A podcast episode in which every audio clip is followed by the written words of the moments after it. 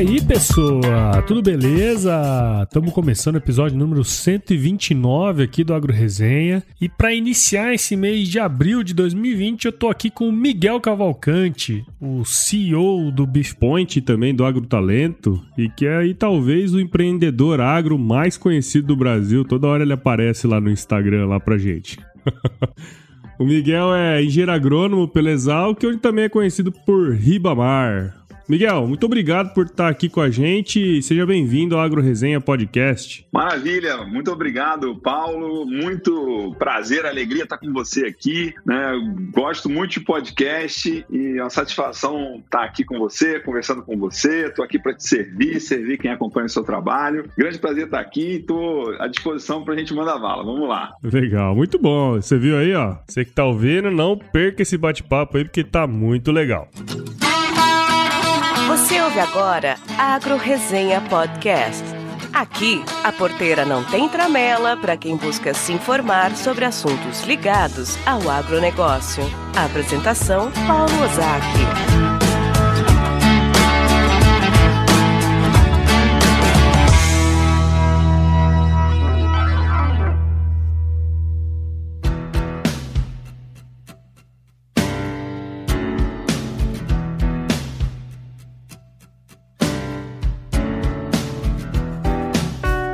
Muito bem, então antes de falar com o Miguel Cavalcante, preciso agradecer aos meus queridos padrinhos e madrinhas do podcast.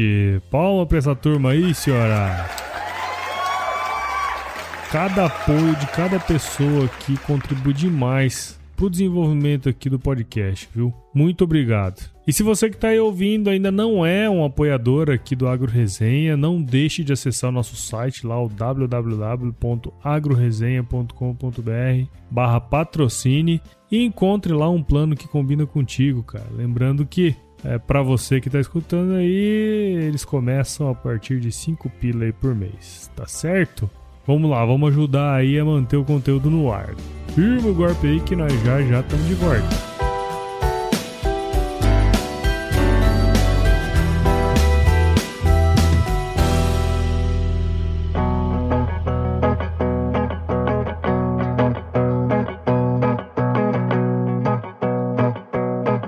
Tô de volta aqui com o Miguel. Bom, você não viu nada disso que aconteceu, mas nós já tentamos pelo Zoom, estamos agora aqui no Skype. e pra gente começar essa prosa aí, Miguel, tem como contar pra gente um pouco da sua história aí, não? maravilha, maravilha. Bom, eu brinco quando alguém me pergunta de onde eu sou, né? Que é uma pergunta normal que as pessoas fazem quando a gente conhece alguém aí. Uhum. Eu brinco que eu sou. Ou eu, eu respondo. Não tem uma pergunta mais fácil, não? Ou então eu respondo, eu sou brasileiro, né? As pessoas olham para mim com uma cara assim, meio, né?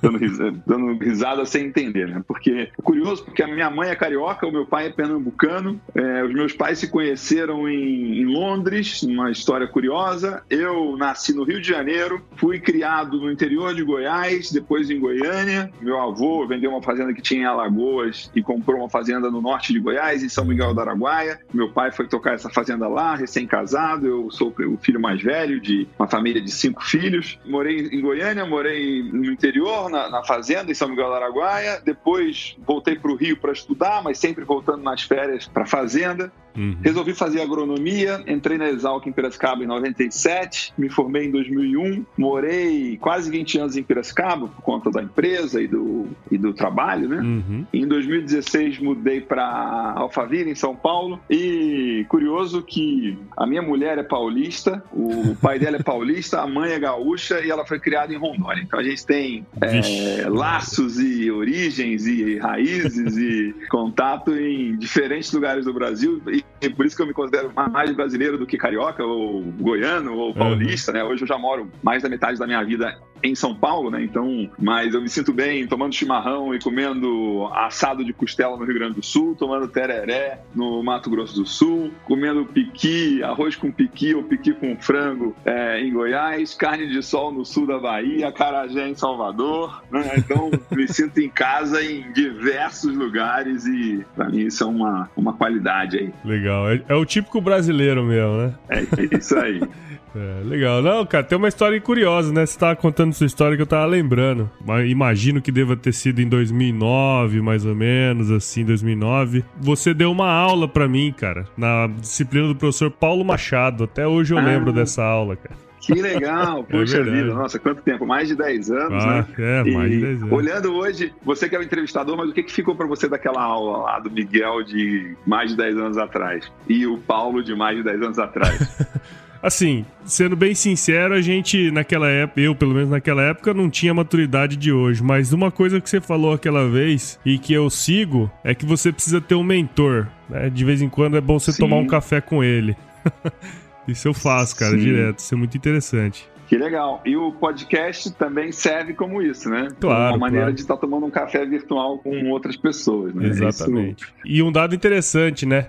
Até o final do ano passado eu entrevistei 100 pessoas aqui no podcast.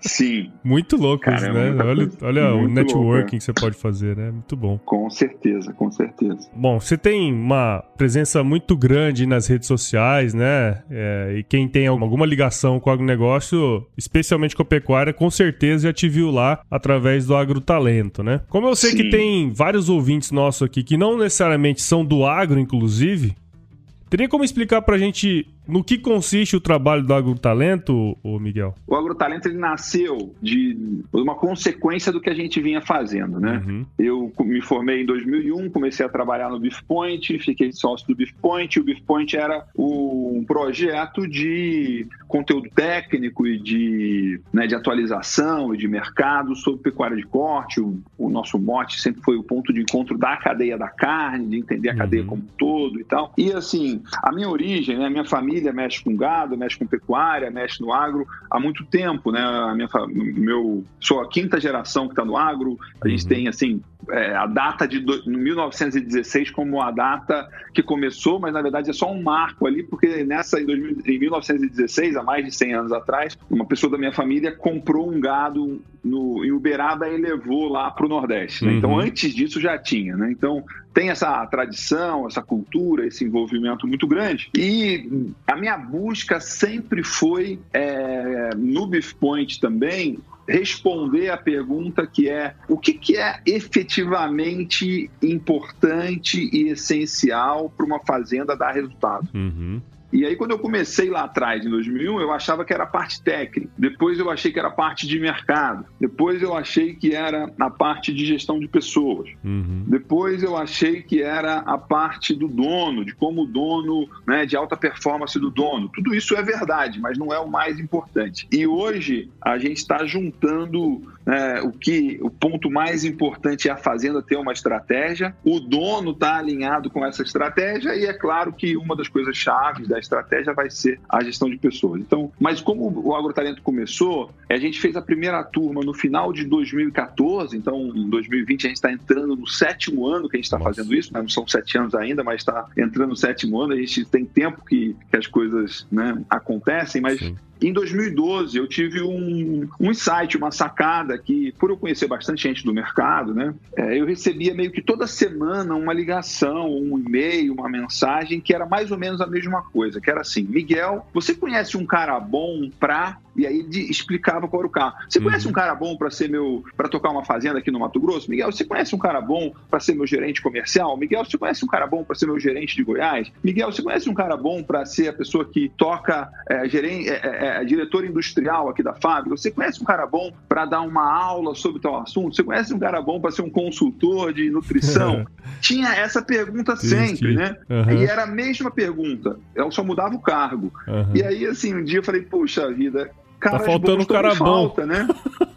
tá faltando cara bom, né? Exatamente, tá faltando cara bom. E aí eu falei, bom, tem uma oportunidade aí, tem uma, né? Tipo, faz, tem, um, tem uma coisa que faz sentido aí. Eu falei isso para um amigo, ele falou, então você vai fazer uma empresa de headhunting, né? Uma empresa de recrutamento, de encontrar talentos. E aí eu falei, ó, hunting é caçar. Eu não sou caçador, eu sou fazendeiro, né? Uhum. Então eu vou, eu vou fazer uma empresa não de caçar talentos, mas de formar talentos. Não de caçar gente caras bons, mas de formar caras bons, né? Uhum. E aí a, a origem do agrotalento era isso. Como a gente faz um treinamento que forma caras bons, né, de uma maneira bem informal, é, no agro. Né? E aí eu fui numa busca, fui para os Estados Unidos fazer curso, é, me perguntando essa, o que que precisa ter um curso que forma caras bons no agro. E, e eu brinco que o primeiro aluno do Agrotalento fui eu, né? Uhum. Então, eu fui o primeiro aluno da turma zero, vamos dizer assim. Né? E como que foi isso? Em 2007, né, eu morei nos Estados Unidos durante a faculdade, ganhei uma bolsa para fazer uma graduação de sanduíche entre 99 e 2000 nos Estados Unidos. Para mim foi maravilhoso, é, abriu minha cabeça, foi uma experiência muito, muito interessante. Em 2007, eu fui contratado pela Nutron na época uhum. para ir num evento global deles nos Estados Unidos dar uma palestra sobre Brasil. Legal. Era um evento de pecuária, tinha gente do, do mundo inteiro. E a palestra de Brasil foi o que dei. E nessa viagem, quando eu fui para 2017 para os Estados Unidos, eu falei: puxa vida, é... faz sete anos que eu não venho para cá, o tempo está passando. Os Estados Unidos é uma, uma aula de marketing, uma aula de negócios, uma uhum. aula de processo. É um MBA aqui, só só tá viajando para os Estados Unidos. Eu tô marcando bobeira. Eu tenho que vir para os Estados Unidos pelo menos uma vez por ano para me atualizar e tal, e para ver coisas novas. Aquela Legal. viagem foi muito marcante para mim, né? Uhum. E aí eu decidi que em 2000, 2008, né, em 2008 foi um ano interessante porque foi o ano que nasceu meu primeiro filho. Foi o ano que eu comecei um projeto de um blog pessoal uhum. e eu criei em 2008 que eu brincava que era o MBA do Miguel. Né? Eu falava, a GV tem MBA que tem um monte de aluno e tal, tem o MBA do Miguel que tem só um aluno, sou eu. Eu brincava que era assim. Então, falava, as pessoas fazem fazer MBA para fazer MBA para aprender coisas novas e para conhecer gente bacana, né? Tipo, tem uma coisa de aprendizado, uma coisa de network. Eu falei, então eu vou fazer o meu MBA e ele vai ser muito mais intencional, muito mais planejado, vai ser muito melhor do que qualquer MBA. Eu desenhei o seguinte, o MBA do Miguel ia ser o seguinte, ele ia, eu ia ler 24 livros por ano, dois uhum. livros por mês, eu ia conhecer de forma intencional, organizada, 25 pessoas novas por ano, eu ia fazer uma lista dessas pessoas, ia criar oportunidades oportunidade de conhecer essas pessoas. Uhum. E eu ia para o exterior duas vezes por ano para fazer dois treinamentos, participar de dois eventos e tal, uhum. que fizessem sentido naquele momento no meu plano de desenvolvimento. Né? Então era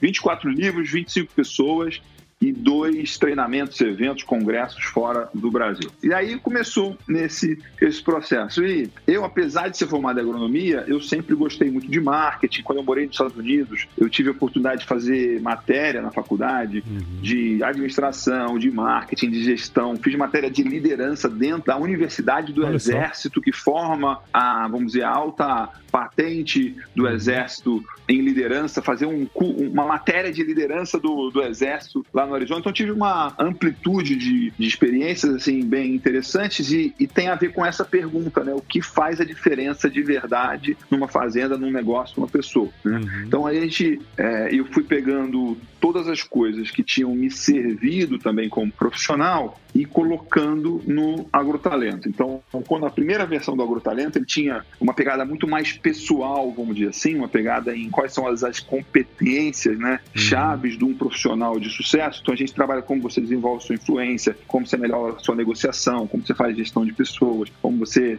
é, melhora na sua liderança, como você lida com conflitos, é, como você tem mais produtividade pessoal e profissional. Então, com essa pegada e hoje a gente avançou para um formato em que a gente está muito focado em ajudar o produtor. Nosso principal cliente é um produtor que tem um negócio familiar, que está na fazenda da família, vamos dizer assim. Então, Legal. o que acontece? Né? Esse pessoal eles têm desafios muito interessantes, porque tocar uma fazenda e fazer uma fazenda dar certo, é, ter uma fazenda é fácil, e visitar a fazenda é fácil. Fazer dinheiro e viver de fazenda não é fácil. É. Né? Então, você fazer a fazenda ser um negócio bem sucedido não é fácil, e você ter harmonia na família trabalhando trabalhando em família também não é fácil. Então, Talvez seja o mais difícil, dois... inclusive, né?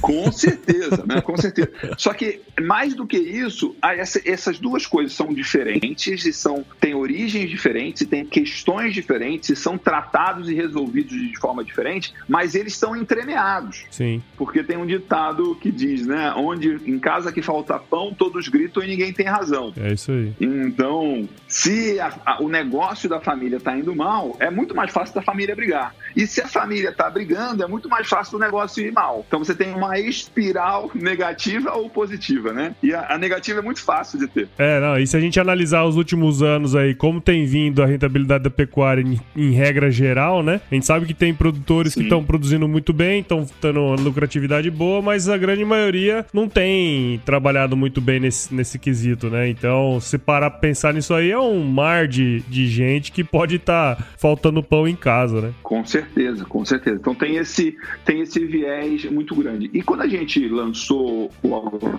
Talent 2014, ele tinha só um formato e era o formato de pro profissional do futuro do agro. Hoje uhum. a gente já expandiu isso para áreas específicas. Então, o agrotalento principal, quando a gente chama só agrotalento hoje, eu estou focado em produtores que tocam a fazenda da família. Esse cara tem problemas muito grandes e muito específicos e que a gente ficou muito bom em resolver essa, esses desafios. Né? Então, uhum. se chega um produtor que é dedicado, que é trabalhador, que é apaixonado pelo agro e está decidido que ele vai dar um jeito, que ele vai fazer a parte dele, a gente tem técnica, a gente tem ferramenta, a gente tem conhecimento, tem acompanhamento, tem toda uma, uma estrutura que, assim, não, é, é, se o cara fizer a parte dele, a gente faz a nossa parte e a fazenda dele vai mudar de cara de forma muito radical, assim. Uhum. Só que a gente viu que tinha outras demandas também que aconteciam e as pessoas se inscreviam no agrotalento é, de uma forma mais ampla. Então a gente abriu hoje, a gente tem uma frente que é o agrotalento consultores, uhum. que é como você monta, estrutura e cresce uma empresa de consultoria no agro. Legal. Por quê?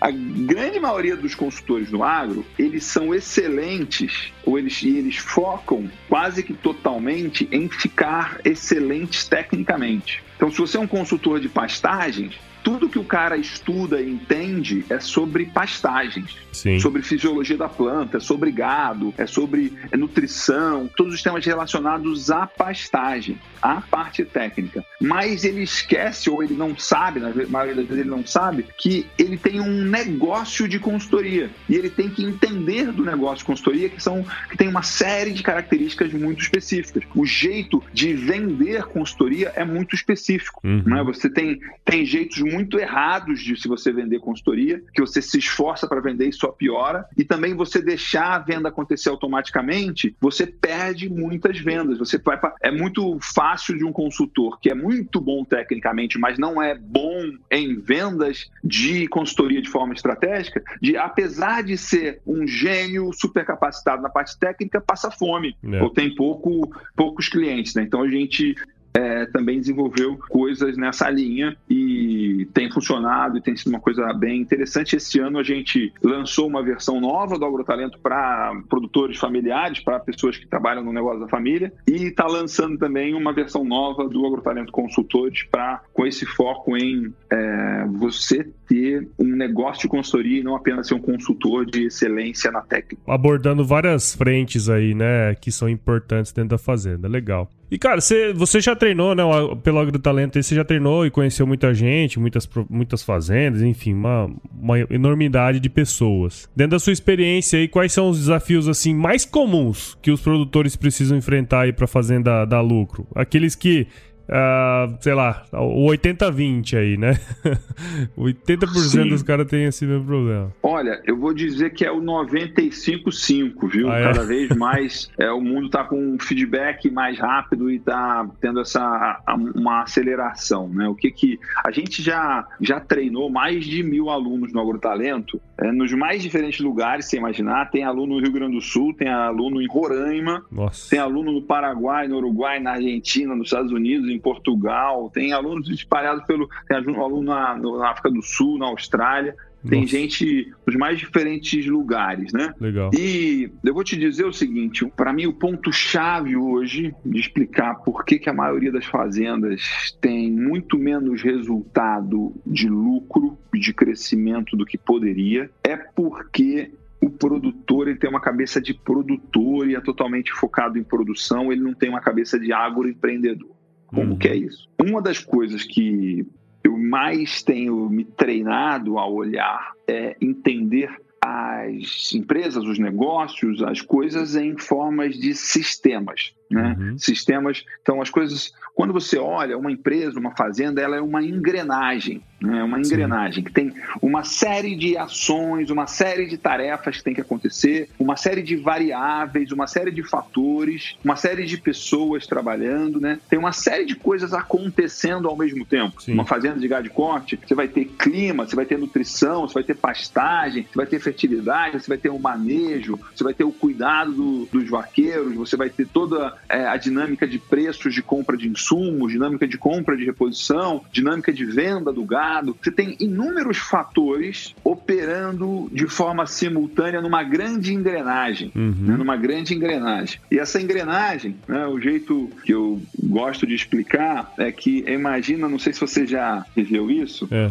uma fazenda em que não tem rede elétrica, mas tem um gerador Sim. a diesel para iluminar a casa uhum. ou para tocar a bomba d'água e tal. Sim, né? sim, então, quando sim. eu era pequeno, na fazenda do meu pai, não tinha luz elétrica, hoje já tem, mas na época não tinha, né? Hoje já tem até internet. Né? É. Então, tá, muito, tá mais fácil hoje. Né? Inclusive, você só contrata é, tá se tiver internet, como diz o outro.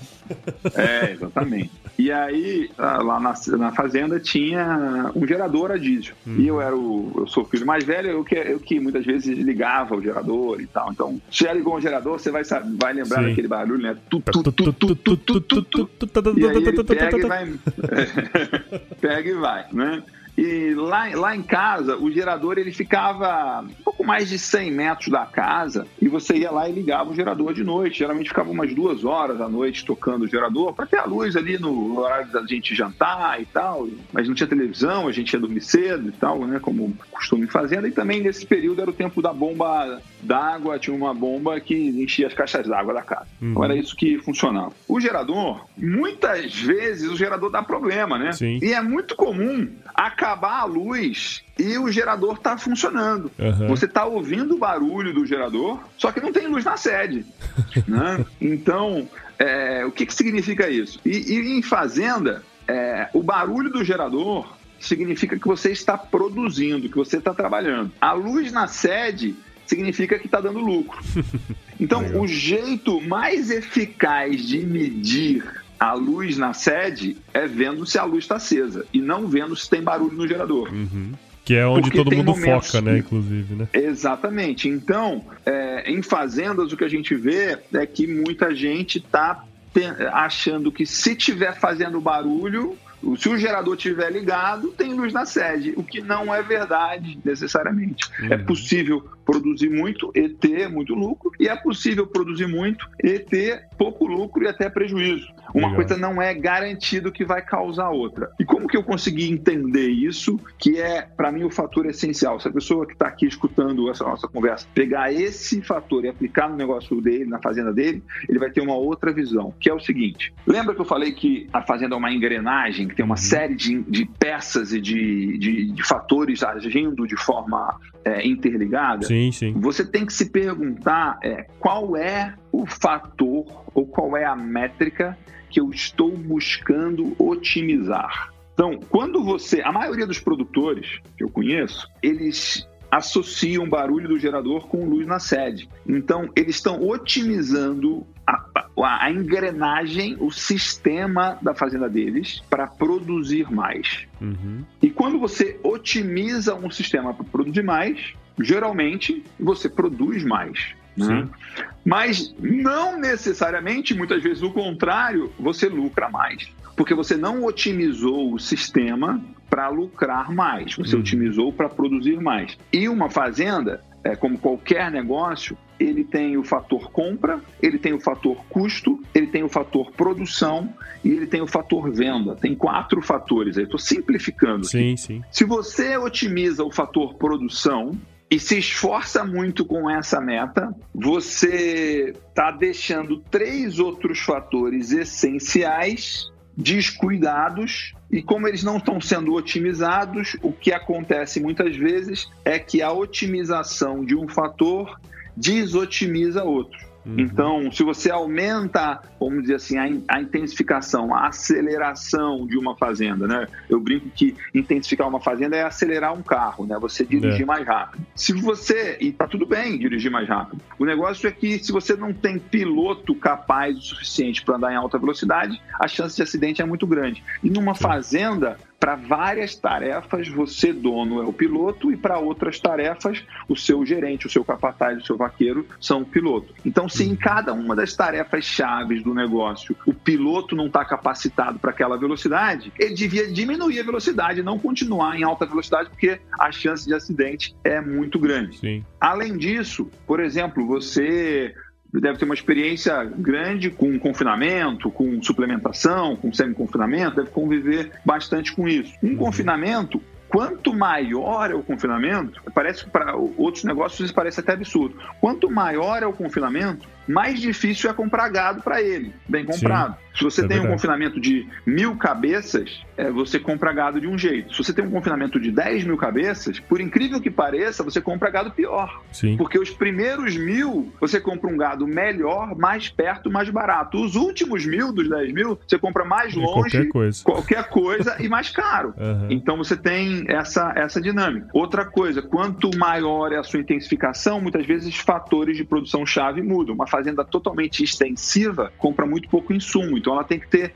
pouca competência em compra de insumos, porque aquilo não é relevante para o negócio. Se você tem um uhum. confinamento, compra de insumos é extremamente importante. É uma das coisas mais importantes do negócio confinamento é a compra de insumos. É verdade. Então, é, é, o que eu digo aqui que é o erro mais comum, a dificuldade mais comum é entenda qual é efetivamente a variável que você quer otimizar a sua engrenagem e cuidado para não otimizar para o que você não quer e isso te custar muito trabalho, muito perrengue, muita dor de cabeça e prejuízo ao mesmo tempo. Faz sentido isso que eu tô falando? Faz todo sentido, na verdade, né? Porque entender todo esse sistema de produção, entender é, qual o nível que você tá, que a sua fazenda tá e o que seus funcionários estão, para então traçar uma estratégia para que isso dê, realmente dê resultado é, financeiro Cara, esse é o principal, né? É o que a gente sempre tenta fazer também quando a gente trabalha com alguns clientes aqui, falando mais com da empresa, né?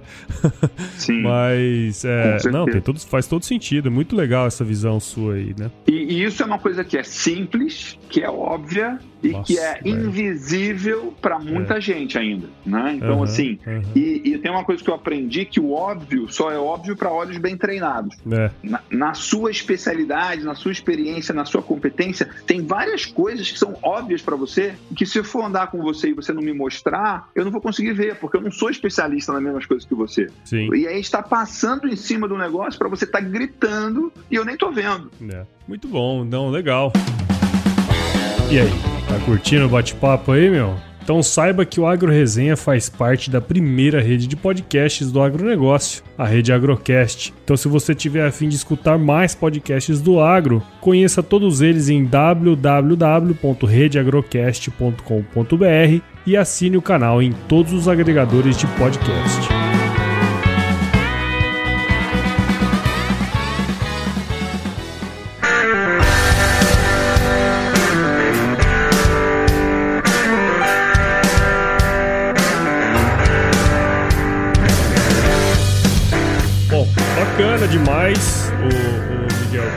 Toda essa sua visão, esse, esse seu, essa forma de enxergar o negócio pecuário, né? Que a gente bem sabe que a maioria dos produtores ainda não consegue enxergar dessa forma. Mas a gente sabe que a pecuária está tá passando por diversas transformações aí nas últimas décadas. E quando a gente analisa o setor de uma maneira mais ampla, ainda é possível ver isso aí que a gente falou, né? Fazendas atuando aí do modo antigo. Pensando em toda essa mudança para você, assim, quem será o pecuarista do futuro? Pecuarista do futuro, primeiro, o futuro a gente faz hoje, a gente faz no uhum. presente, né? E a gente, o futuro a gente cria, a gente não sonha com ele, né? É. O pecuarista do futuro, e é um pecuarista que, de novo, é o pecuarista que está no presente, né? Que está fazendo o futuro hoje, para mim, uhum.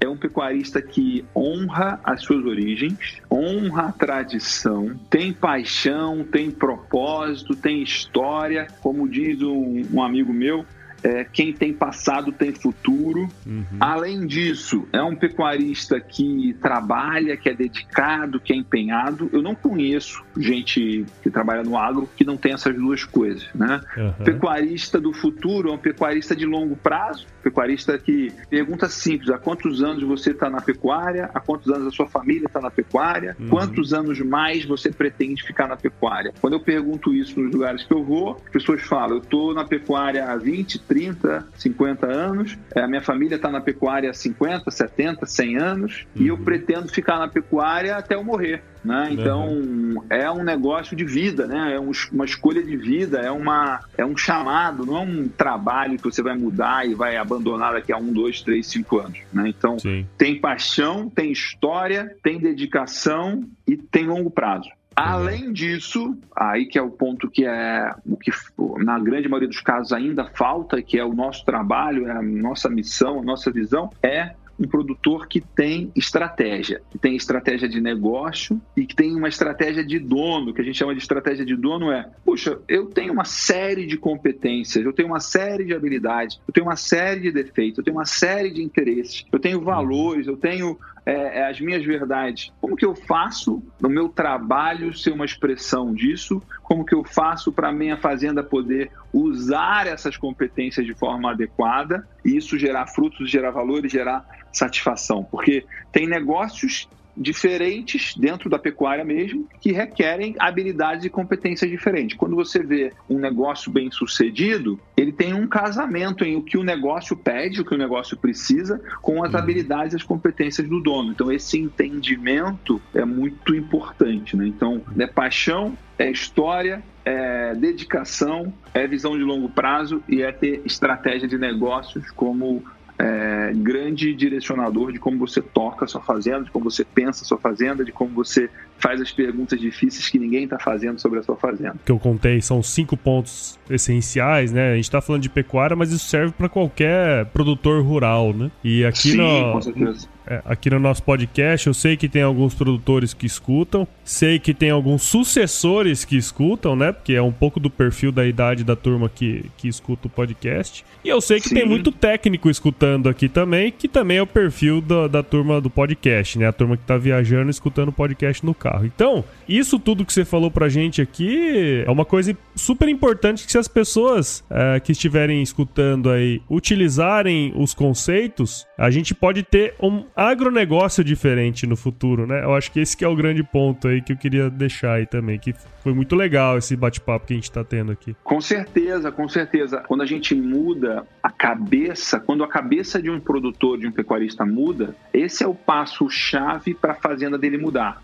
Eu digo que a fazenda virar uma empresa é uma simples e automática consequência de você deixar de ser produtor e virar agroempreendedor. De você ter uma cabeça de uhum. negócio, uma visão de negócio e você entender não só da fazenda, de fazenda, de produção, mas entender e dominar o negócio fazendo. Né? Isso, e, e o que a gente vê acontecer uma fazenda de cada vez, um pecuarista de cada vez, um produtor de cada vez, é que quando você muda isso, você tem uma série de resultados, que é o negócio fica melhor, a fazenda dá mais lucro, a fazenda tem processos melhores, tem é, uma equipe mais motivada, engajada que dá resultados, os conflitos na família diminuem, tem uma série de ganhos que é a fazenda, a gestão, o negócio fica mais lucrativo e menos problemático, dá menos dor de cabeça. Mas Sim. tem uma outra transformação muito bacana e muito é, bonita e muito inspiradora para gente, que essas pessoas elas começam a causar mais impacto indireto, positivo por onde elas andam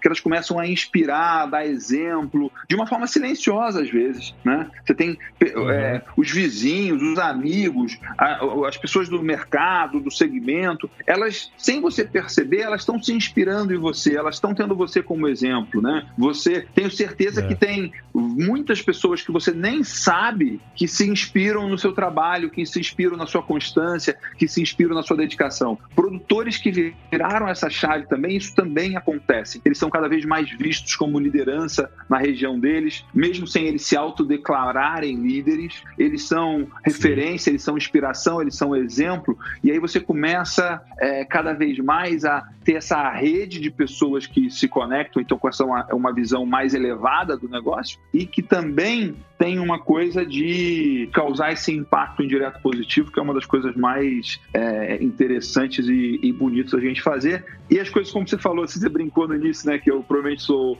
o empreendedor mais conhecido do agro, eu nunca tinha pensado desse jeito, né, e provavelmente é, é verdade mesmo, até porque a gente faz um trabalho, tem quase 20 anos que a gente tá nesse, nesse é, mundo internet, e, né? e, investe, testa e, né, e trabalha nisso de forma intensa, né, a gente, a gente brinca que né? Que a gente, ah, você, você faz curso para ganhar dinheiro? a minha resposta é o contrário, eu ganho dinheiro para fazer curso, né? É, para poder criar coisas novas, para gerar mais transformação, para gerar mais resultado, para causar mais impacto. É claro que dinheiro é bom e é, é importante, que é o combustível, né? É, mas a vida é Sim. uma viagem por coisas incríveis e não um tour entre postos de gasolina, né? Então. é verdade. Então, é, é, esse, esse é o ponto chave, assim, que eu acho que é assim, tem, a gente tem pouca gente falando disso ainda, que é o seu trabalho, a sua atitude, a sua ética, o seu comprometimento inspira mais gente do que você sabe e dá exemplo para mais gente do que você sabe e dá o tom. E tem gente que às vezes vai falar, puxa, eu não desisti porque eu seguia ouvindo o Agro Resenha toda semana e estava lá né? O Paulo estava lá, firme e forte, mesmo com os perrengues.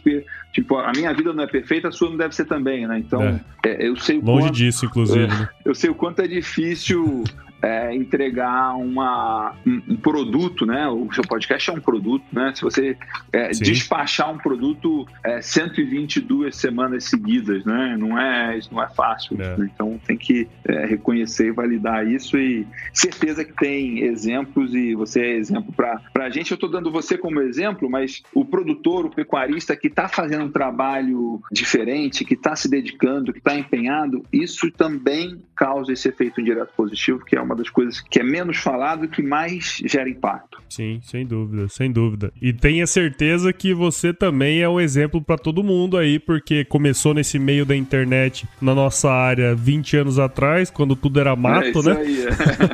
e, e muita gente seguindo o seu caminho aí também. É, eu, não, eu também não sou diferente, porque eu vejo o que você faz há muitos anos. Tive a oportunidade de te ver lá no início com uma palestra que não digo que mudou minha vida, mas ajudou muito a trilhar alguns caminhos aí. Né? Então, acho que isso é, é super importante. E para mim é uma honra ter tido você aqui. Agradeço muito sua participação aqui no Agro Resenha. Tenho certeza que nossos ouvintes aí, aqueles que escutaram até o final aqui, é, puderam tirar um pouquinho da sua experiência e também aprendido um pouco desses princípios aí que você falou de como tornar uma fazenda lucrativa, cara. Muito obrigado por estar aqui com a gente e parabéns pelo seu trabalho aí, viu? Puxa vida, Paulo, muito obrigado. O prazer é meu, satisfação estar aqui. Isso aqui eu tô fazendo é, uma coisa que está alinhado com meus três valores centrais, né? O meu, o meu, meus três valores centrais é crescimento, no sentido de você crescer, aprender e melhorar. O segundo valor é Sim. comunidade, é estar em contato com pessoas e pessoas que eu escolho. E o terceiro é fazer as coisas com alegria, com energia, com entusiasmo. Então, nesse Legal. tempo que a gente está junto aqui, eu estou exercitando e vivenciando meus três valores. E quando eu estou vivendo meus três valores, o meu dia tá bom, a minha vida tá boa. Obrigado Maravilha. pelo convite. Com certeza a minha tá é. também. Ó, eu que agradeço. E pra gente encerrar aqui, como que a galera do Agro Resenha pode acompanhar o seu trabalho? Maravilha. Bom, tem vários canais aí. Site é beefpoint.com.br ou agrotalento.com.br. No Facebook é facebook.com.br agrotalento ou facebook.com.br beefpoint. No Instagram, é o Instagram do Beefpoint é Beefpoint mesmo. E o Instagram meu é M uhum. de Miguel Cavalcante com I. Se você tá ouvindo esse podcast é. aqui do Agro Resenha com o Paulo, faz um post lá no Instagram e me marca e marca ele, contando aí qual é a sua maior sacada, que é a sua maior reflexão ou o seu maior incômodo do que a gente falou aqui, que eu vou adorar saber é, a sua é. resposta. Hoje em dia eu acho que a maneira mais fácil da gente interagir assim é via Instagram. Então me marca no seu stories lá que eu quero saber o que, que você curtiu de ver aqui. Legal, muito bom. Pô, bacana. Agora vamos pro que realmente interessa, que é o quiz aqui, é, Miguel. Você já, já viu aí como é que...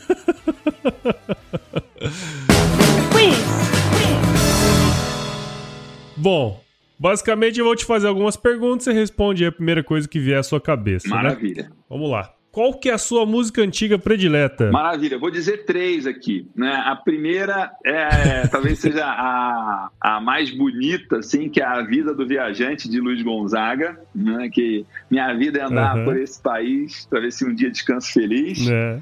Essa é a música. A segunda música é, já é uma música mais, mais engraçada e curiosa, que eu adoro. Talvez seja uma das músicas que eu mais escutei, que é Boate Azul. Né? Então, é... Essa, é Essa é, boa. é boa. né? Essa é boa. E a terceira é uma música em inglês do Willie Nelson, que é Mamas Don't Let Your Babies Grow Up to Be Cowboys. É, mães não, de, não não deixe seus filhos é, crescerem para serem cowboys, que tem uma letra muito, muito interessante. Me, sempre me marcou muito essa letra e essa música. Então, você pediu uma, dei três. aí eu vou deixar o senhor a escolher aí, mas eu vou deixar escolher direcionada, porque bote azul é legal, hein? Curar a dor deste mal de amor na boate azul. E quando a noite vai se agonizando clarão da aurora. Os integrantes da vida noturna se foram dormir. E a dama da noite estava. E qual foi o lugar mais legal que você visitou? Bom, sua vida é andar pelo país, né? Vai pelo menos duas vezes para fora. Acho que vai ser difícil sair, né, cara?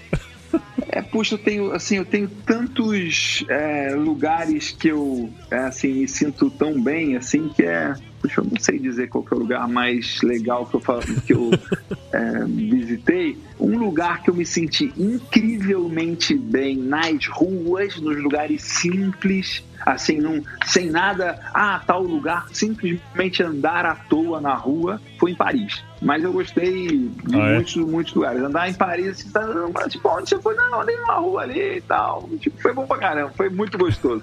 Né? É, você andar na rua legal. perdido é, é legal. Então vou deixar essa cidade aí. E na cozinha, cara, qual é a sua especialidade? Olha, é. A minha, tá chovendo é, molhado aí? Não? não, a minha especialidade é, primeiro assim, eu sou. É, não sou um excelente cozinheiro, então prato que eu faço na cozinha mais bem feito é um excelente ovo mexido. É um excelente, um excelente ovo mexido mais para mole do que para duro. E, mas o, minha, o meu prato preferido, minha comida preferida é churrasco. E tem muitos amigos que não são do agro, não são da pecuária e sabem que eu trabalho com carne de alguma forma, né? E, e me perguntam, Miguel, uhum. qual é a sua dica de churrasco? E eu falo, a dica de churrasco é a dica que eu sempre sigo, é a dica de que carne boa aguenta churrasqueiro ruim. Então, se, você, se eu vou fazer um churrasco, o que eu mais cuido é a qualidade da carne que eu vou comprar e aí depois o resto todo fica fácil. Então, eu adoro um é ancho é mal passado, sem medo de ser feliz. Sou bom em fazer um excelente ancho, né? Se for um ancho que não foi excelente, Legal. não fica excelente. Mas se for um ancho excelente, ele fica, fica excelente. Então, é, é isso. Muito bom. E uma mais reflexiva aqui, né? Então, se você se encontrasse com o seu eu de 17 anos hoje, qual seria o melhor conselho que você se daria? Olha, é, o meu eu de 17 anos era um Miguel idealista, entusiasmado, é, que olhava o futuro, mas era um Miguel muito inseguro, tímido, é, com um grau de incerteza grande. É, e eu diria para esse Miguel de 17 anos que acredita em você e exercite a habilidade de aprender com tudo que passa na sua vida, ao mesmo e que você com todos os feedbacks que você recebe da vida, ao mesmo tempo que você desenvolve uma imunidade a críticas. Muito bom.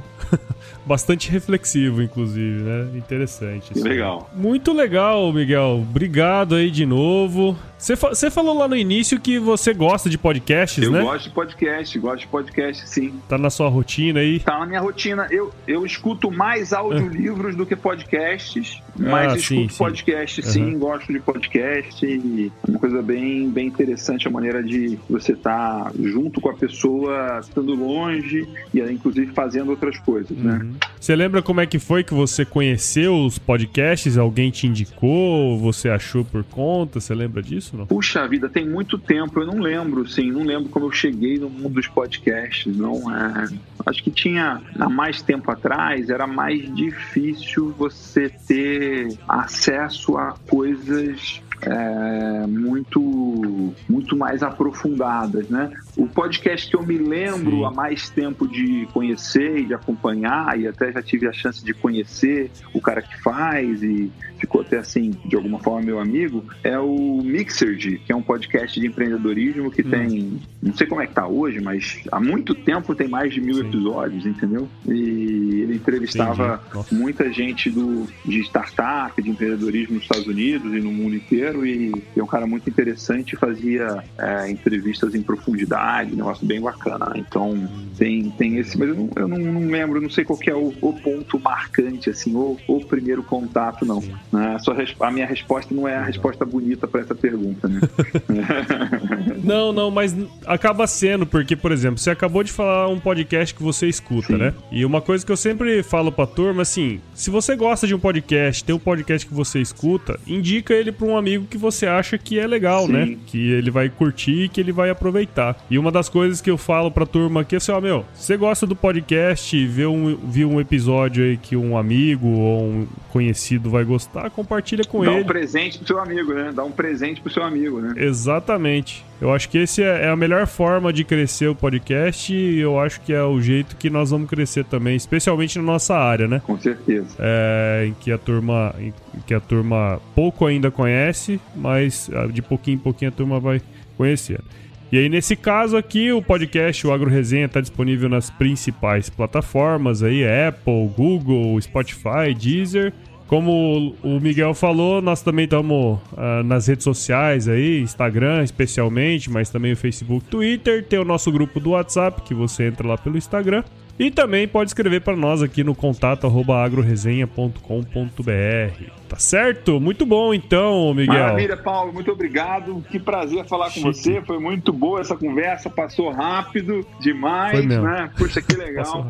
e prazer. Eu tô assim à disposição de você aqui sempre que você precisar, pronto para te ajudar. Obrigado. E eu tava pensando aqui, ô Miguel, tô da mesma forma é, à disposição aí aqui em Mato Grosso quando você vier. Eu vi que você tava em Cuiabá há poucos dias, eu não tava aqui no dia que você tava. É, gerou até briga com a amigos que reclamaram, mas você vem aqui na minha é. cidade e tal. E, então, mas eu falei, pô, fiquei menos de 24 horas na cidade, fui dar uma, um treinamento é. em Arapuçanga, fiquei, sei lá, 18 horas em Arapuçanga e dei um treinamento de, de 12 horas, né? Então, puxa, não dava para falar com ninguém mesmo. Então, é, é, foi, foi corrido, mas esse ano a gente vai fazer, inclusive, um, uma imersão do Agrotalento aí em Cuiabá, e aí eu vou te convidar para você é, participar com a gente. Muito tá bom. Anotado aqui, Show de bola. inclusive.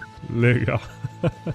E aí é o seguinte, nos treinamentos próximos que você fizer, aí você falou ó, que ele já fez treinamento para produtor, né?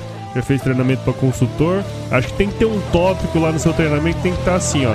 Se chover, não precisa molhar a horta. Muito bom.